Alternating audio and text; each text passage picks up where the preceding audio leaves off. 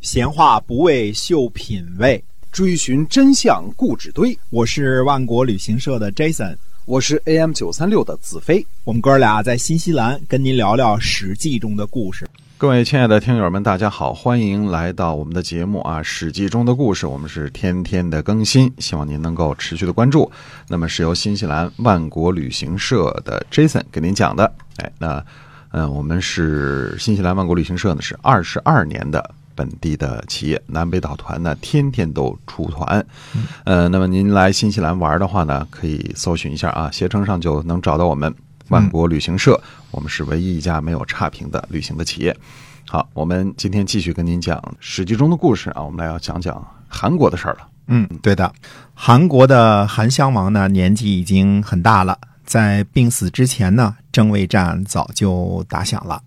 啊，在韩国争位的呢是韩国的太子和公子己色，嗯，而拥护太子的呢是公叔啊，公叔呢原来曾经以公众。与公众鹏呢争过权，但是公众鹏肯定是呃老了，争不过他啊。那么韩公叔呢和己色争夺权力，大凡这种内部倾轧的时候啊，就是其他国家下手的好时机。那么楚国呢派遣郑强出使韩国啊，那么郑强呢就先动手了。郑强呢发了楚王的交诏。呃，假称呢，楚王要把楚国的新城和阳人两个城邑呢封给己色啊，好支持他呢与公叔争权。平白无故的送走了两个城池，楚王当然是大怒了，对吧？你凭什么就把我们家的地封给别人了，是吧？嗯，就准备呢处罚郑强。郑强呢就解释说了，他说呀，我发交诏，这是为了楚国呀。己色世子呢，如果得到了新城。洋人与公叔呢争权，胜了，魏国呢一定会找韩国的麻烦。那样呢，韩国就会向楚国求救。都来求救了，哪里还敢提出接受两个城池的事儿啊？如果己色不能战胜，侥幸不死，那肯定也会逃到楚国要求庇护。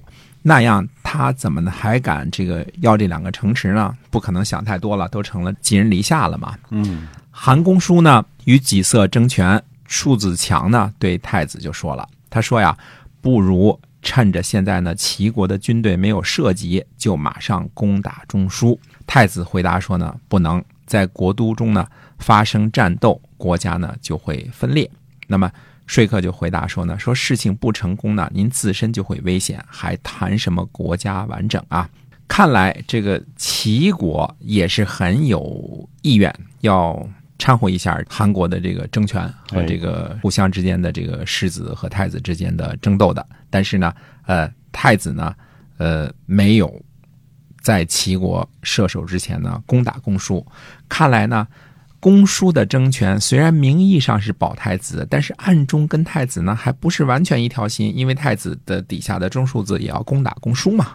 那么公叔呢，其实是准备杀掉己色的。底下人呢就建议说了，说太子之所以重用您，就是因为什么呀？恐惧己色。如果己色死了，太子没有忧患，一定会轻视您，还不如不杀己色呢。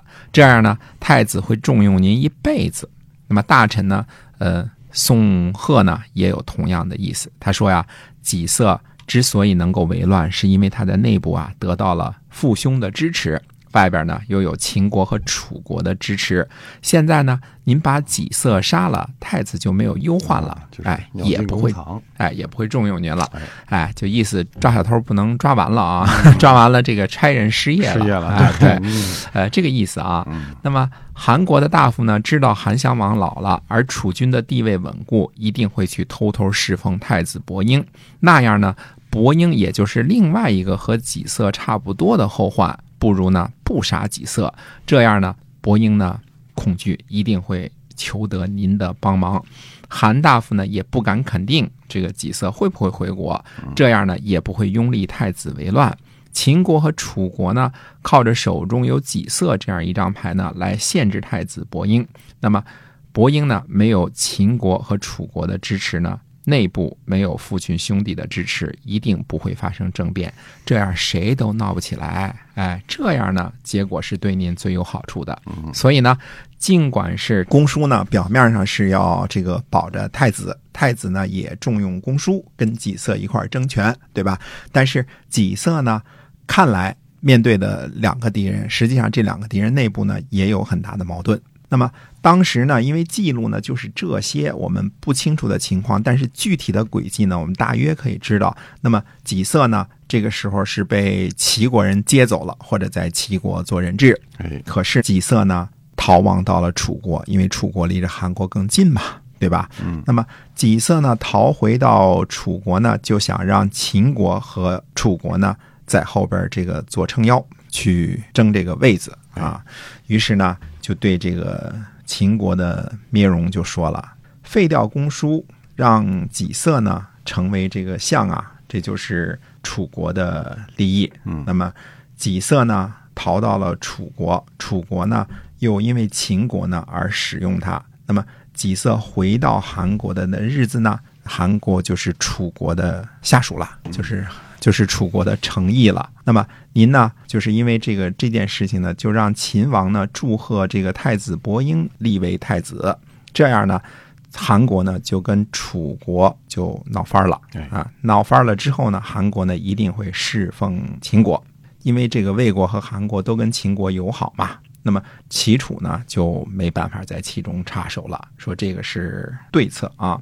那么还有一个什么记载呢？还有一个记载是说呢，最后呢是怎么回事呢？冷相对这个另外一个人韩咎，嗯，这是我们又出来一个新的一个公子啊，对韩咎说呢，说己色逃亡在楚国了，楚王呢非常想把己色送回国，掌握大权。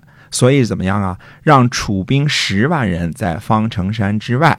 那么我现在给您提的意见是什么？说臣呐，请让楚国呢再筑一个万家之都，在雍氏旁边。雍氏是这个韩国的都都市啊。那么韩国呢一定会起兵呢跟楚国对抗，因为楚国对抗的时候，这个时候呢要用谁为大将呢？一定要用公子纠为大将。嗯，那么这样的话呢，您呢？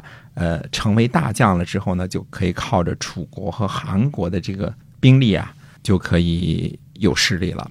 如果己色回到了韩国，那么一定呢也会对您很好。所以说呢，呃，韩国和楚国呢都会呃尊奉您的。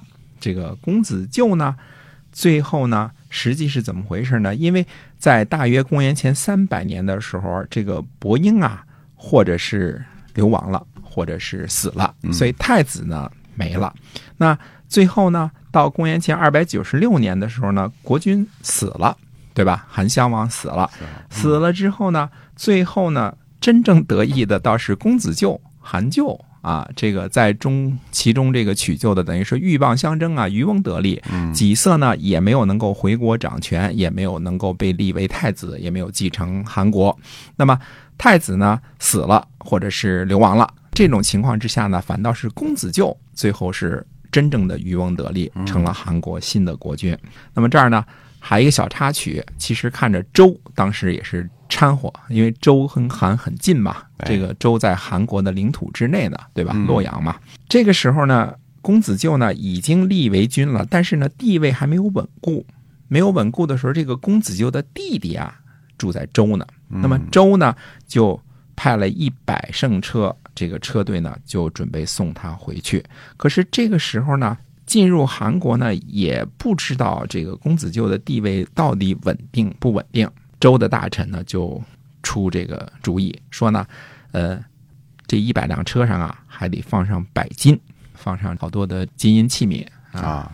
如果是到了韩国的都城之后呢，发现韩这个韩公子纠呢立了，已经当王呢稳固了。那这样呢，就说我们送这些金银呢，是为了您防护、防卫用的，这是礼物啊。如果说到了都城之后呢，发现公子纠没有立，其他人立了，那公子纠肯定就完蛋了，对吧？那这个时候呢，就说什么呢？说我们是把这个他弟弟给您抓过来了，把贼给您抓过来了，就是让您斩草除根。所以这是周其中的谋略。你见当时这个乱呢，这个情况啊，但是呢，尽管很乱。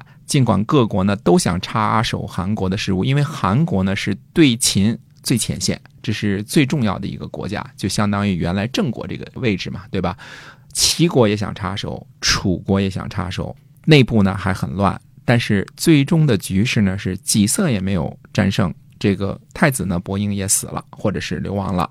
最后真正韩国的国君死后呢，继位的反倒是这位韩国的公子舅。嗯啊，这是我们的韩国的新王，所以有这么一段呢，韩国争位的这个事情。接下来呢，我们看看这个新王继位之后，到底各国之间的关系会怎么样的发展？难道说强硬起来的韩国和魏国还会继续强硬吗？那么不强硬的话，会有什么变招呢？下次我们要讲一讲这方面的故事。好的，今天啊我们这个史记中的故事呢，就先跟大家讲到这儿了啊！感谢您的收听，我们下期再会。再会。